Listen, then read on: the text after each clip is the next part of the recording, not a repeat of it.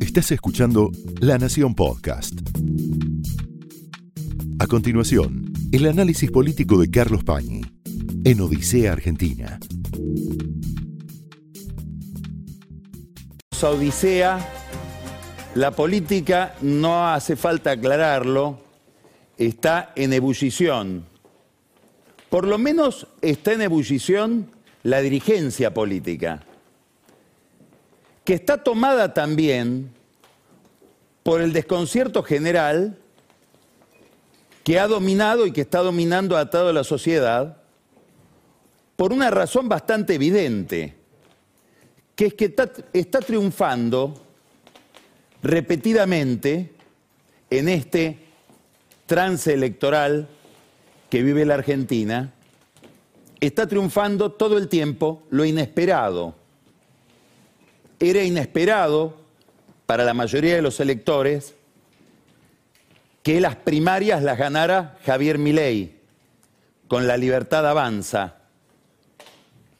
Fue inesperado para la mayoría de los electores, aunque, como sabemos, algunas encuestas lo tenían previsto, que Massa ganara la primera vuelta, como sucedió.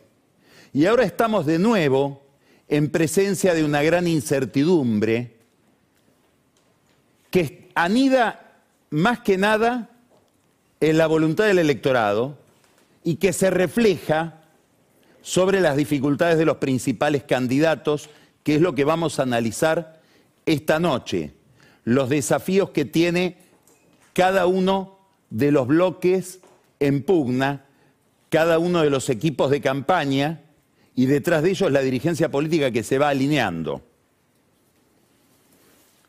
Sabemos algo, y eso lo sabemos desde hace tiempo, lo preveíamos, estaba sugerido en muchos movimientos que suceden en la política, y es que hay una tendencia inquietante a la fragmentación. Lo que se insinúa es que la Argentina entró en una nueva época que se distingue de la anterior porque ya no organiza la política alrededor de dos bloques, alrededor de una polarización entre dos sectores, que impedía el diálogo, que impedía el acuerdo, pero que le daba un orden más nítido a lo que sucedía. Ahora vemos tendencia a la dispersión sobre todo en el campo opositor. Y eso, ¿por qué es inquietante? ¿Por qué puede llamarnos a la preocupación? Porque miramos los desafíos de la economía, hoy va a estar con nosotros, está acá ya en el estudio Alfonso Pratgay, vamos a hablar de política y vamos a hablar de economía con él. Cuando miramos los desafíos enormes que plantea la economía, los desafíos enormes que plantea la necesidad de estabilizar la economía y miramos el instrumental de la política, vemos que ese instrumental puede no ser el más eficiente. De hecho, el bloque más homogéneo, que es el del gobierno, por razones obvias, siempre los gobiernos tienen una capacidad de contención mayor que la oposición, solo sacó 37% de los votos. Sorprendió el triunfo de Massa en relación con su propia performance en las primarias, pero sorprende también la caída del oficialismo en más de 3 millones de votos entre las elecciones de Alberto Fernández en el 2019 y las de este año. Es decir, también ahí hay no fragmentación, pero sí fuga de votos, pérdida de votos, pérdida de consenso. Entonces, no nos dejemos distraer por lo anecdótico, lo importante al final de todo el razonamiento, al final de toda la observación que estamos haciendo sobre todo este periodo electoral, es qué instrumental va a quedar a disposición de la sociedad argentina para que la política resuelva la crisis económica. ¿Le va a saber dar respuestas el sistema político a las expectativas angustiantes de la sociedad respecto de los problemas económicos? Esta es la pregunta de fondo de toda esta película. Es una clase política amenazada, no amenazada por la motosierra de Miley. Miley con la motosierra encuentra una metáfora exitosa, por más que sea discutible, para expresar un malestar social muy extendido, una negatividad, una tendencia al desapego muy extendida por parte de la sociedad respecto de los dirigentes. Vamos a ponerlo en otras palabras, una crisis de representación. Y como siempre, esa crisis de representación asusta al político porque en el fondo el consenso, el favor de las mayorías, el favor del electorado termina siendo misterioso. Una de las manifestaciones más evidentes de este estado de temor, de este estado de alarma de los políticos respecto de los votantes, de los dirigentes respecto de los dirigidos, un estado de temor que recuerda mucho al estado de temor que anidaba en la dirigencia política en la crisis del 2001, una de las manifestaciones o de las consecuencias es la crisis que vemos en los procedimientos, sobre todo en la oposición. Ha habido en los últimos días una especie de festival de mala praxis Ese festival de mala praxis es la manifestación superficial de una crisis que atraviesa Juntos por el Cambio, cuyo resultado desconocemos. Todavía no sabemos qué va a pasar, cuál es el destino de esa fuerza política durante y después de este proceso electoral. Depende muchísimo de quién se imponga en las elecciones. Ahora, la crisis que estamos viendo o que hemos visto en estos días en Juntos por el Cambio no es un fenómeno desencadenado por los resultados electorales. Los resultados electorales precipitaron o aceleraron un proceso mucho más antiguo. Es difícil fechar estas historias en su comienzo, encontrarles la partida de bautismo. Pero podríamos remontarnos a comienzos de abril del 2018, cuando aparece la primera disidencia encarnada sobre todo en Alfredo Cornejo y en Elisa Carrió respecto de un aumento de tarifas de Mauricio Macri.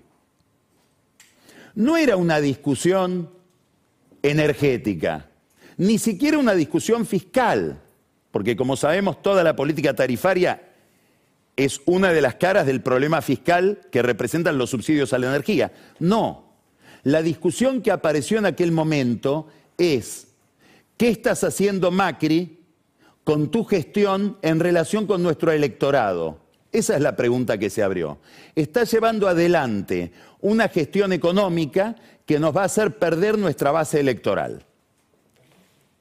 Esa discusión que se abre con aquel aumento de tarifas de comienzos de abril, estoy poniéndole una fecha precisa porque es anterior a la corrida cambiaria que se desencadena aproximadamente el 24 de abril, se agudiza en el acuerdo con el fondo y en el programa de ajuste que va ligado al acuerdo con el fondo. Empieza a haber una disidencia que incluye a protagonistas o a figuras del PRO.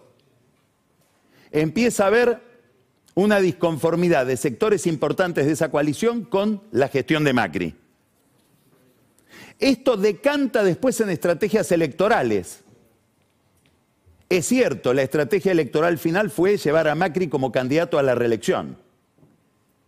Pero si uno recuerda, repasa todo el proceso, va a recordar que muchos de los que hoy están peleados con Macri por la opción de Macri a favor de Milei, en aquel momento, estoy hablando mediados del año 2018 en adelante, empezaban a pensar en alternativas que después no se realizaron, una candidatura de Vidal o una candidatura de La Baña.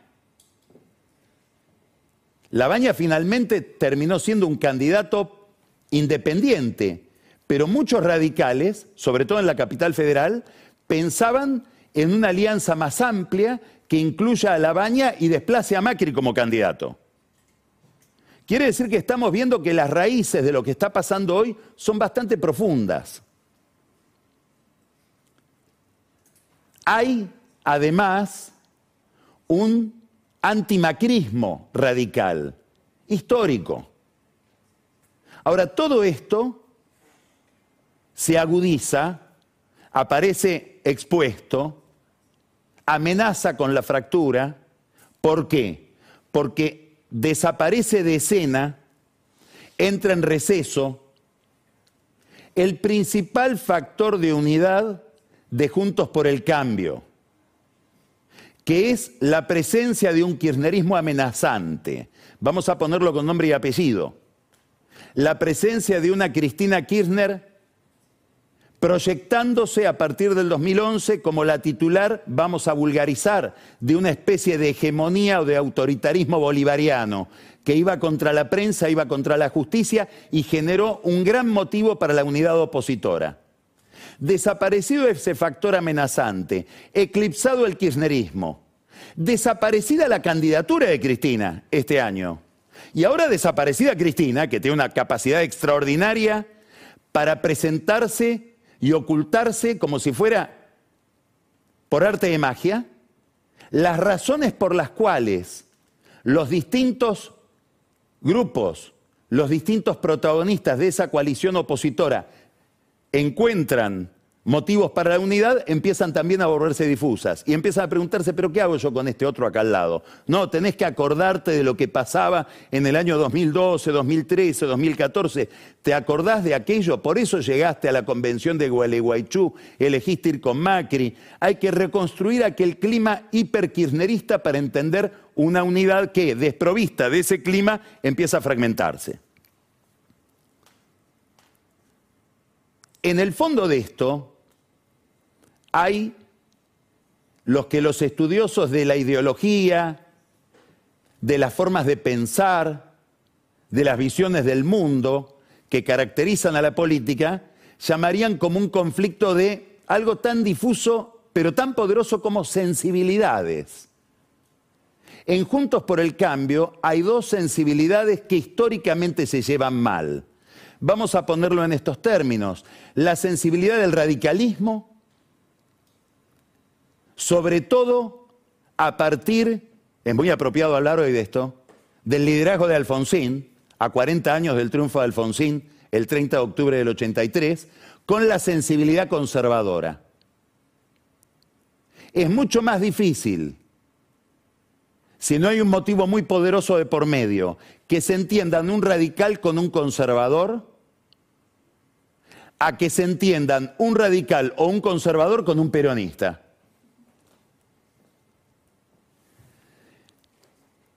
Recuerden ustedes que el radicalismo tiene un conflicto con esa otra modalidad, con esa otra alma de la política argentina, que es la política conservadora, que en algunos rasgos se parece bastante al peronismo, sobre todo si uno va al interior, pero que ese conflicto se vuelve más agudo a partir del liderazgo de un hombre, Alfonsín, que llevó al radicalismo a afiliarse a la Internacional Socialista.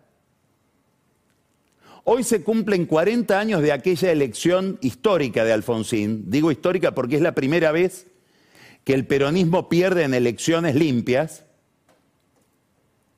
Hubo un acto para recordar esto, organizado hoy por los radicales, y en ese acto aparecen dos mensajes, dos saludos de dos extranjeros.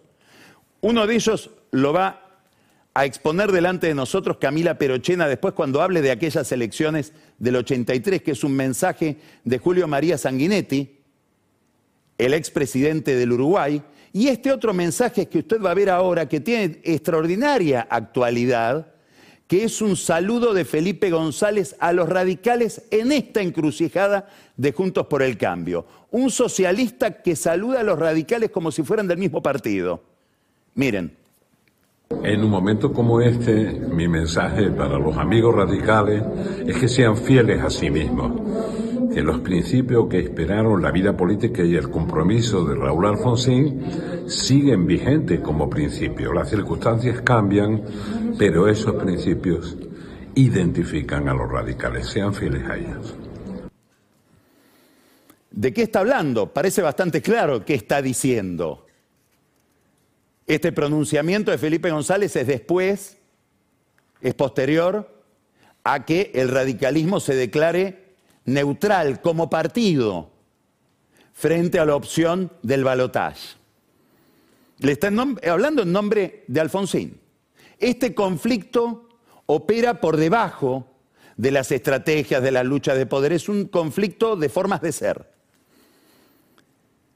Hay otro factor que resquebraja y podríamos llamarlo el factor masa. En esta campaña, uno podría mirar toda la campaña de masa seleccionando, algo de eso vamos a hacer ahora, seleccionando los movimientos, los comportamientos, las jugadas de masa que podrían ir configurando, prefigurando un eventual gobierno de Massa. Todavía no está dicho que Massa ganó el partido, ya vamos a ver por qué. Pero nos podemos ir dando idea de el estilo Massa, que ya conocemos, pero que se vuelve mucho más evidente, podríamos decir más dramático, en la medida en que Massa está peleando desesperadamente por el poder. Alguien que como Massa es un profesional del poder y un obsesivo del poder. ¿Cuál es el factor masa? Uno, una alianza muy trabajada, muy cultivada y muy antigua con Gerardo Morales, el presidente del radicalismo. Hay que, recién mencioné la convención de Gualeguaychú. Estamos hablando del año 2015. Es la convención radical por la cual los radicales deciden aliarse con el PRO y con la coalición cívica en una fuerza electoral que se llamó Cambiemos en ese, momento. Bueno, a esa convención Gerardo Morales fue con la propuesta de una alianza con Massa, no con el radicalismo. Esto decanta, perdón, no con el PRO. Esto decanta en el cogobierno entre el radicalismo y el Frente Renovador de Massa en Jujuy, que es un cogobierno que duró hasta ahora. Gobernaron juntos Jujuy. El, vicegobernador de Gerardo Morales no era del PRO, era de Massa. Hay otros aliados más o menos evidentes o más o menos discretos de Massa dentro de Juntos por el Cambio, esta vez dentro del PRO. Emilio Monzó, Nicolás Mazot, Rogelio Frigerio, tienen una relación de proximidad con Massa que tal vez sea mucho más cercana, mucho más operativa que la relación de proximidad que pueden tener con Mauricio Macri. De hecho, antes de que quede planteado un balotaje entre Milei y Massa, cuando todavía corría con posibilidades la candidatura de Patricia Bullrich, ya Monzó y Massot adelantaban, se imaginaban, como que tuvieran ganas de imaginarse, que el balotaje iba a ser entre Milei y Massa y adelantaban, nosotros votaríamos en ese caso por Massa. Hay una transversalidad antigua que corre por fuera de los partidos. Se puede esto narrar con infinidad de anécdotas, de detalles, de pormenores. Voy a rescatar solo uno. Año 2019, 2018, 2019. Cumpleaños del fallecido banquero Jorge Brito, Miami. En la mesa de Jorge Brito, Nicolás Caputo, ex socio de Macri. Emilio Monzó, en aquel momento presidente de la Cámara de Diputados del PRO. Carlos Melconian, que ahora nos enteramos se reunió con Massa. Y Massa lo tiene pensado como un activo para su gobierno masa en esa mesa. Entonces, había una especie de transversalidad brito que opera detrás de la política. Hay que recordar que el Banco Macro es el banco más importante, el banco oficial de la provincia de Jujuy. O sea, también está Morales ahí. ¿Es el único factor? No, lo que estoy poniendo en evidencia es que por debajo de lo que se presenta como una gran confrontación que va entre 2008 y aproximadamente 2021, hay túneles, hay afinidades no explícitas, pero que ahora se vuelven operativas. De hecho, fíjense qué curioso, cuando ganó Massa, subieron dos acciones en la bolsa.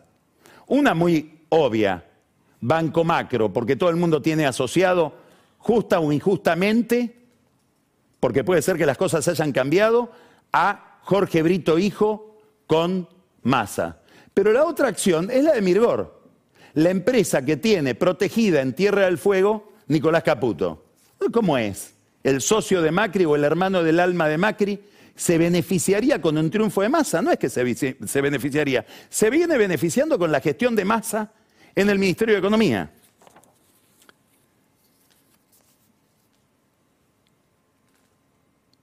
Lustó y Jacobiti, los dos líderes del radicalismo de la capital. Jacobiti es un líder de la vida universitaria, casi diríamos es parecido a lo que podría ser un líder corporativo de las universidades del Estado, sobre todo de la, Universidad de Buenos Aires. Es el vicerrector de la Universidad de Buenos Aires. Estos radicales le dieron quórum al gobierno para el tratamiento de la ley de ganancias porque en esa sesión se iban a aprobar universidades que iban a ser manejadas por ellos. Hay un factor de afinidad con masa que pasa por lo presupuestario, pero hay otro factor de afinidad. El, conflicto abierto, descarado, entre Jorge Macri en la ciudad de Buenos Aires y el radicalismo de la capital, al que Macri no le reconoció no solamente la candidatura a vicejefe de gobierno, no quiso hacer esa alianza de gobierno con los radicales, tampoco les reconoció los lugares en el, aparato de gobierno, en el gabinete que le reconocía la reta. ¿Hay un castigo a los radicales que fueron con la reta por parte de Jorge Macri? No, de los Macri. No es casual que los, radicales que estuvieron con la reta, Morales, Lustó, Jacobiti, son los que hoy son señalados por Macri, Mauricio Macri, como los aliados de Massa, porque Mauricio Macri ve en todo eso un mismo bloque de poder. Además de haber un conflicto todavía no terminado y va a seguir durante mucho tiempo y vamos a ver episodios inesperados de ese conflicto entre Mauricio Macri y Horacio Rodríguez Larreta.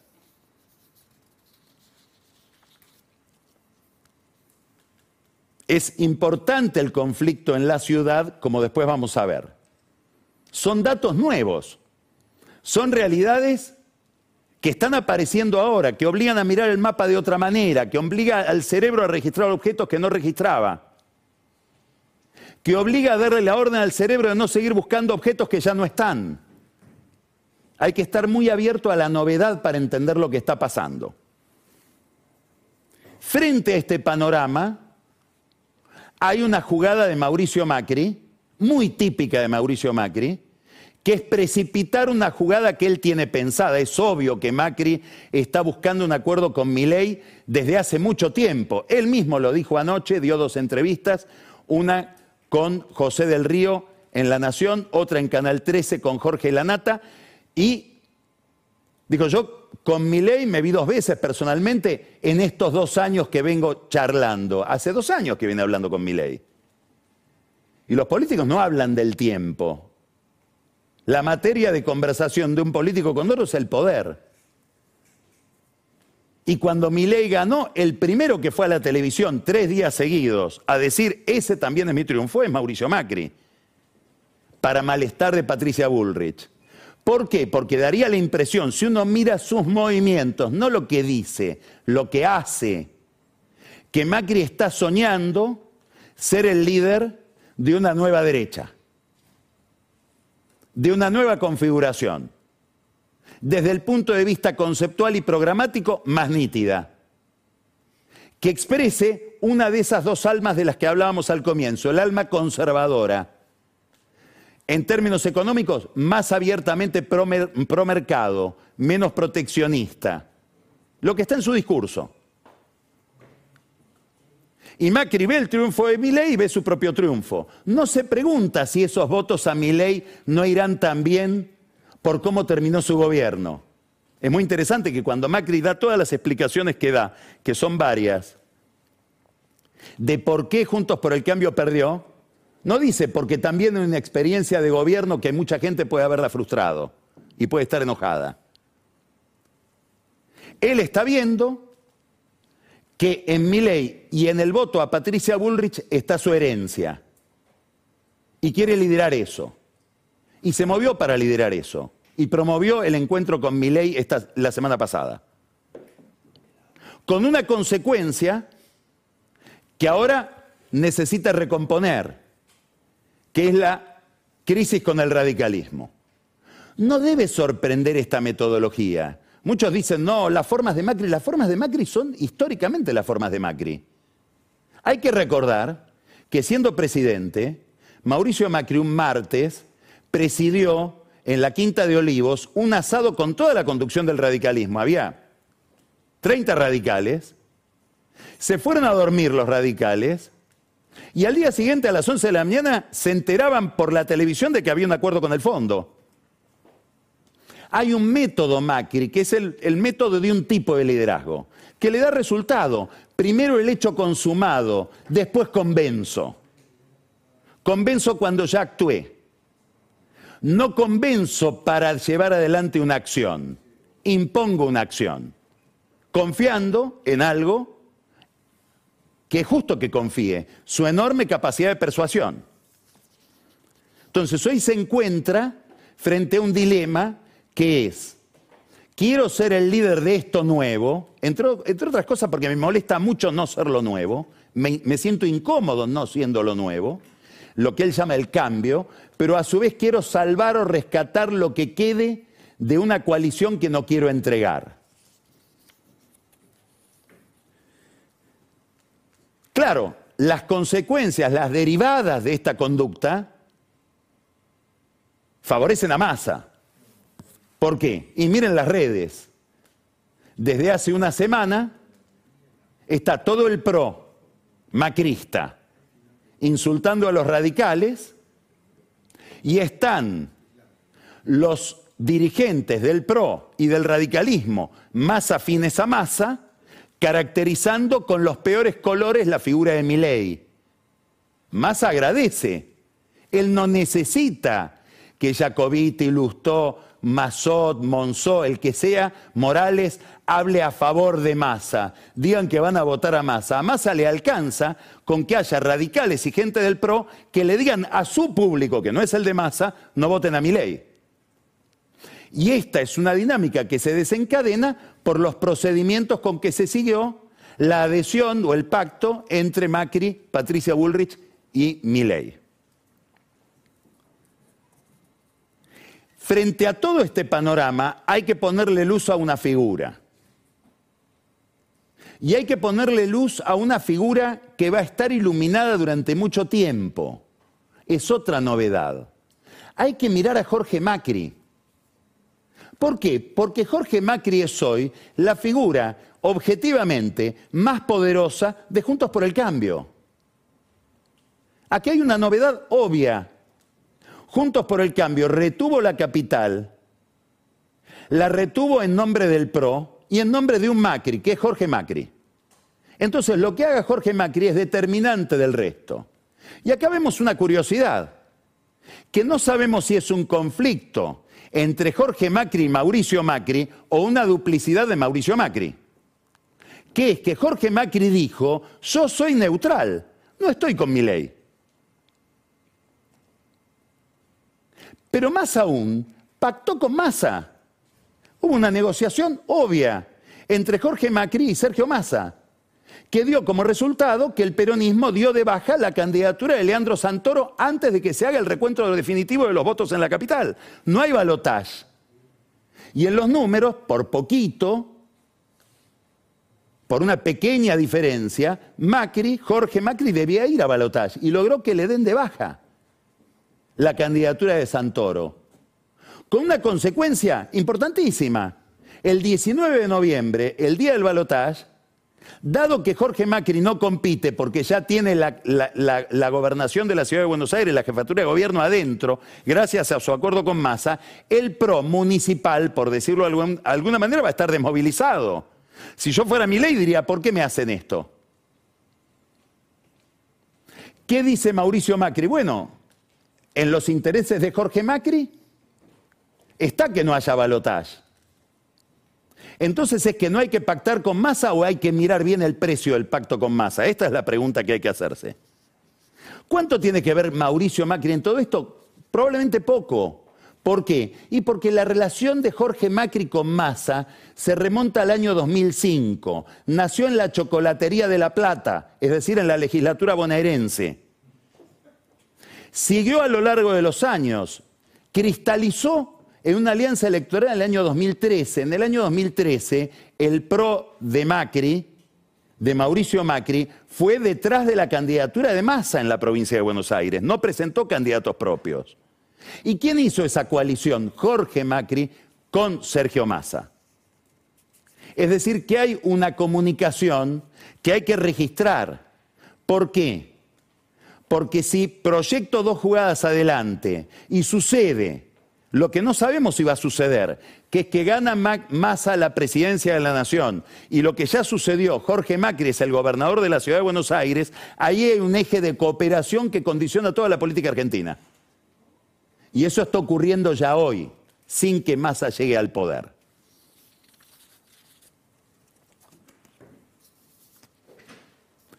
Tan es así que Jorge Macri se declaró neutral, lo dijo en una entrevista que le hizo Johnny Viale y se fue a Río de Janeiro de vacaciones, volvió hoy.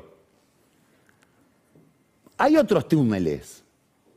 Daniel Angelici, íntimo de Mauricio Macri,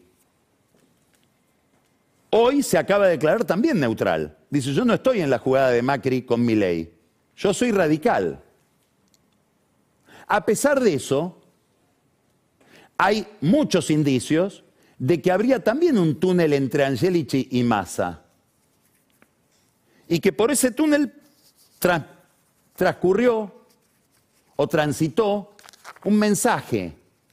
Massa, si llegaras al poder, ¿lo vas a perseguir judicialmente a Macri? Es interesante la pregunta, porque se le hace gente que conoce mucho a Massa y que ven en Massa una especie de Néstor Kirchner corregido y aumentado. Y la respuesta de Massa, no, yo no hago esas cosas. Hay ese túnel. Dicen que hay otro empresario muy ligado a Massa que también transmitió la misma preocupación. ¿Es una preocupación de Macri? ¿De Mauricio Macri? Tal vez no. Pueden ser preocupaciones de sus amigos. Pero esta posibilidad de un conflicto que pase a mayores en la eventualidad de una presidencia de Massa inquieta a mucha gente de la oposición. Y es otro rasgo es otro rasgo de la personalidad política de Massa.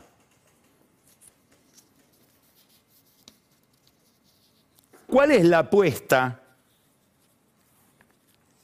de Macri, de los radicales, de los que, de los que quieren salvar la cohesión de Juntos por el Cambio? Que la sociedad ordene, que el electorado ordene que haya un factor en toda esta película antikirchnerista y más antiperonista que termine volcando a favor de Milei a aquellos que todavía ven en Milei un populista de derecha fascistoide. Claro, hay un problema. Y este problema es que cuando uno va a las encuestas, cuando el equipo de campaña de Milei va a las encuestas, ven que Massa no es percibido por el público o por todo el público como alguien kirchnerista. Massa logra ese milagro.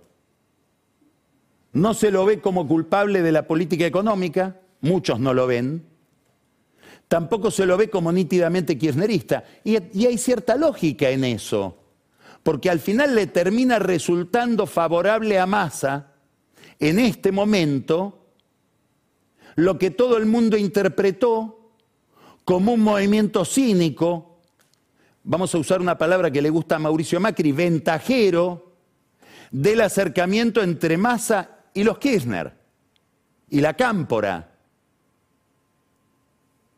¿Vieron que era verdad que yo no era como ellos? Esto es el mensaje que está pasando Massa hoy en beneficio para rescatar su candidatura frente a la posibilidad de una polarización que puede haber en este balotaje entre peronismo y no peronismo, kirchnerismo y no kirchnerismo. Claro, para que este proceso se produzca, que es el proceso de gente que votó Juntos por el Cambio, el 24% que vota Patricia Bullrich, se transfiera a mi ley, Mauricio Macri tiene que realizar una operación que daría la impresión de que quiere realizar y que se propone realizar y que está realizando. De hecho, anoche, en las entrevistas que dio, Macri rescataba con mucha astucia, recordaba que Milei ya está saludando a los radicales de Alem, a los radicales de Alvear. Los radicales vamos a poner así más liberales. En el caso de Alvear puede haber un malentendido. En el caso de Alem no, era un ultraliberal. A lo mejor en una semana escuchamos que Milei afloja un poco más y hasta dice algo bueno de Irigoyen. Y si por este lado se va buscando un voto que no tiene, terminamos la campaña con Milei recitando el preámbulo, como hoy lo recitó Massa, imitándolo a Alfonsín.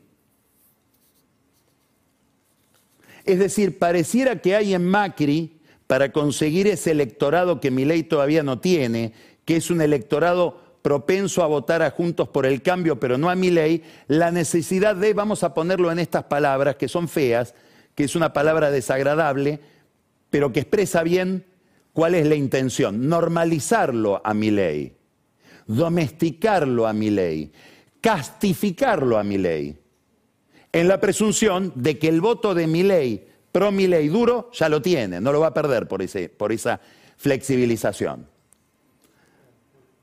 Ahora, todo esto tiene una derivación muy interesante. Me va a gustar saber qué piensa Alfonso Pratgay de esto. ¿Qué cambios deberá hacer mi ley si quiere conquistar a Juntos por el Cambio, a la base de Juntos por el Cambio en su política económica, en su propuesta económica?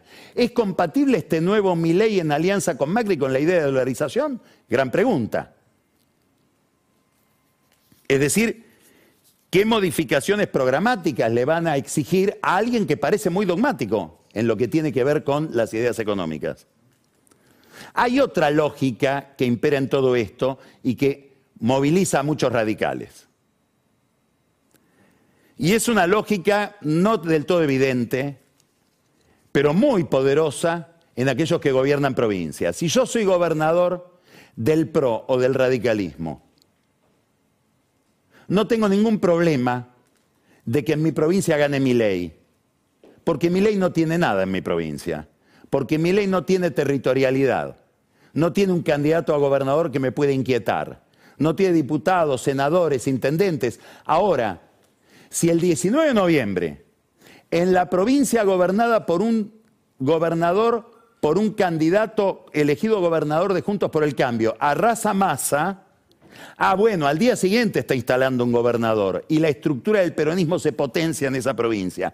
Esto explica que gente muy inteligente políticamente, muy astuta políticamente, como por ejemplo Gustavo Valdés de Corrientes, ya dijo, yo no voy a ser neutral, yo no voy a votar en blanco, yo voto por el cambio. ¿Qué quiso decir? Usted interpreta, ¿qué es el cambio? ¿Masa? No, el cambio es mi ley. Y es importante lo de Valdés por muchas razones. Entre otras porque es muy gravitante sobre Zdero, el gobernador electo del Chaco. Y es muy importante porque Gustavo Valdés está pensando, probablemente todavía no lo definió, pero debe estar mirando todo el tablero con esta idea de fondo, en ser presidente del Comité Nacional del Radicalismo a fin de año, que es cuando vence el mandato de Gerardo Morales. Y el otro que está evaluando lo mismo, sin definirlo todavía, es Martín Lustó. Quiere decir que en el fondo de esta polémica que vemos dentro del radicalismo también hay dos proyectos contrapuestos de conducción del partido. Son dos radicalismos distintos. Uno muy anti-Milei, otro más cercano a Milei, o dicho de otra manera, uno más proclive a Massa y el otro más intransigente frente a Massa.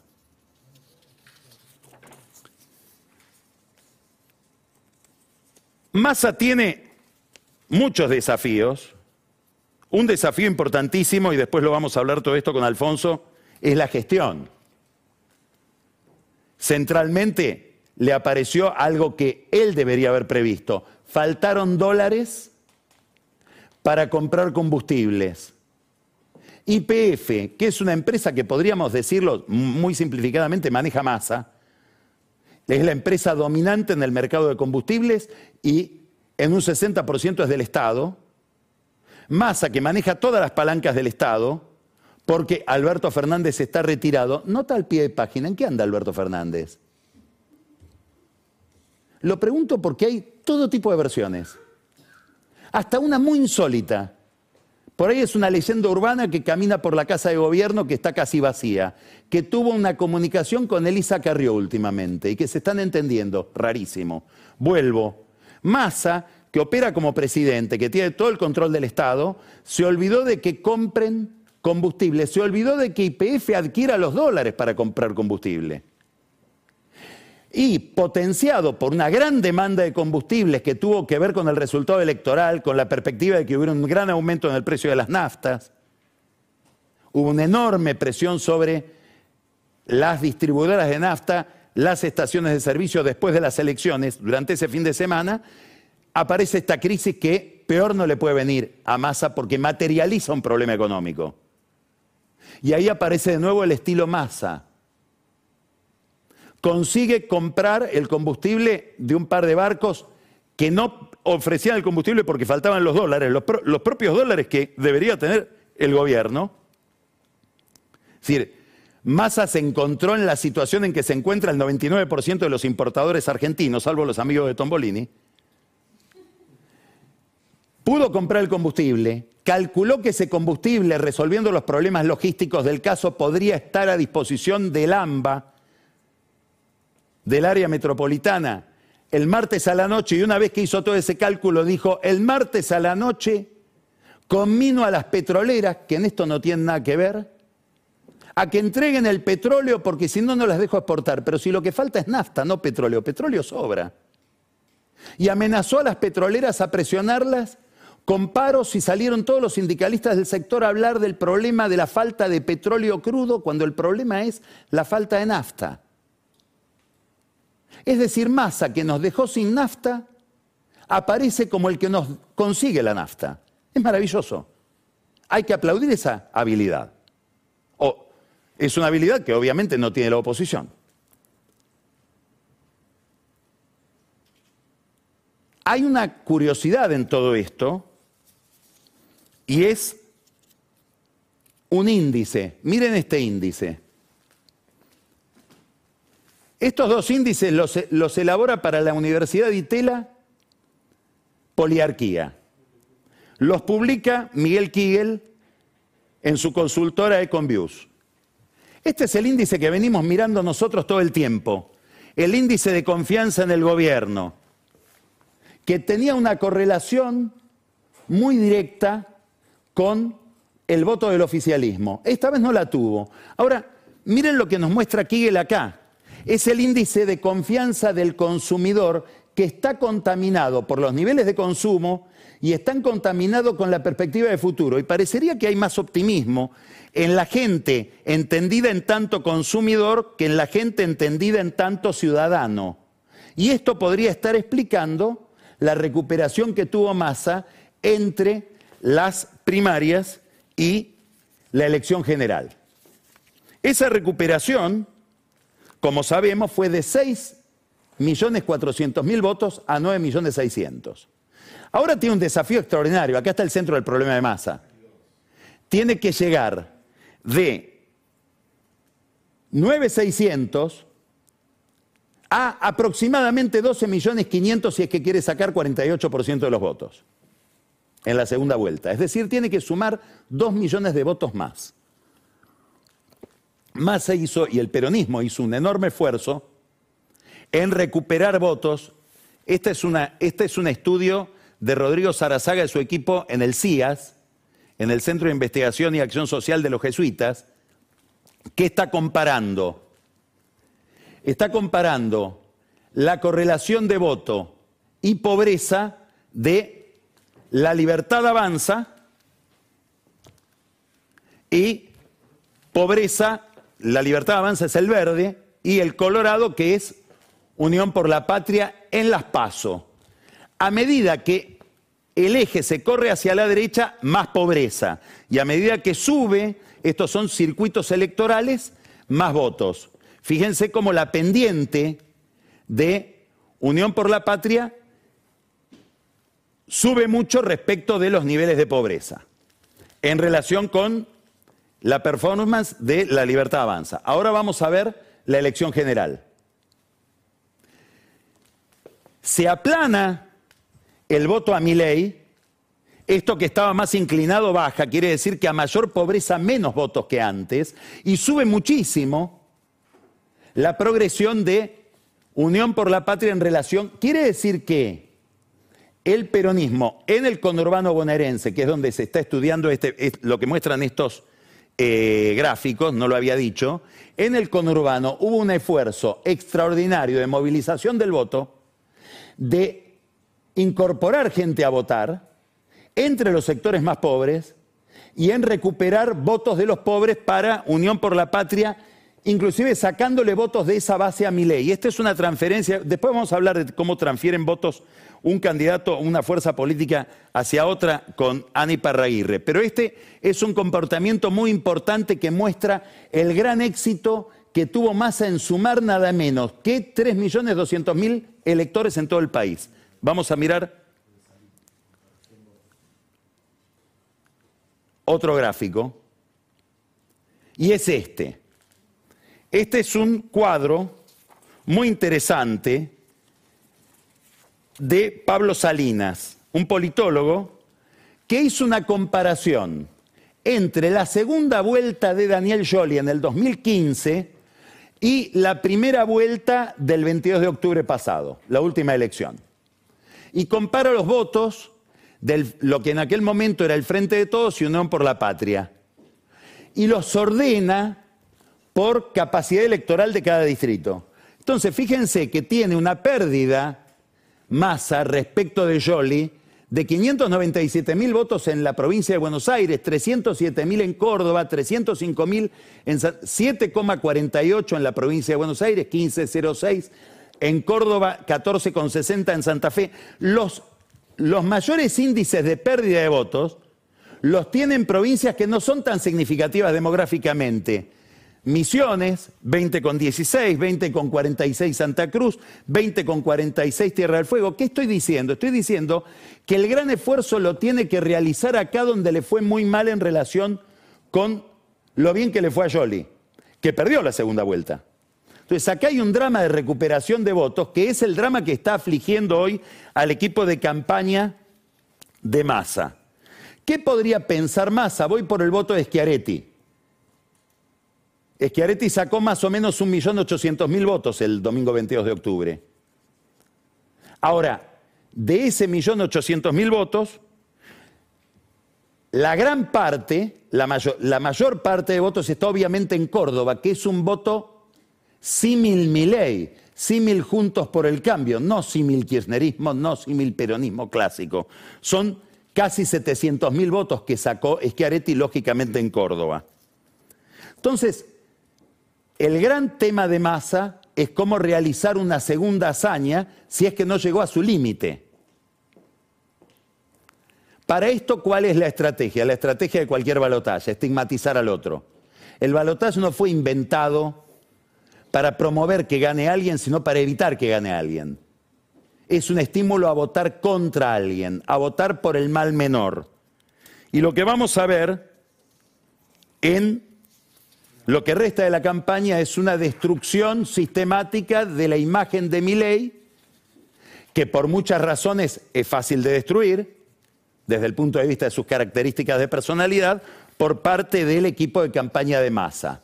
Muy orientado en este sentido por la estrategia, la tecnología que le ofrecen los brasileños, sobre todo de Otavio Antunes, que fue el cerebro de la campaña de Lula contra Jair Bolsonaro. Miren este aviso. Este hombre dice ser un patriota, pero odia a todos en su país.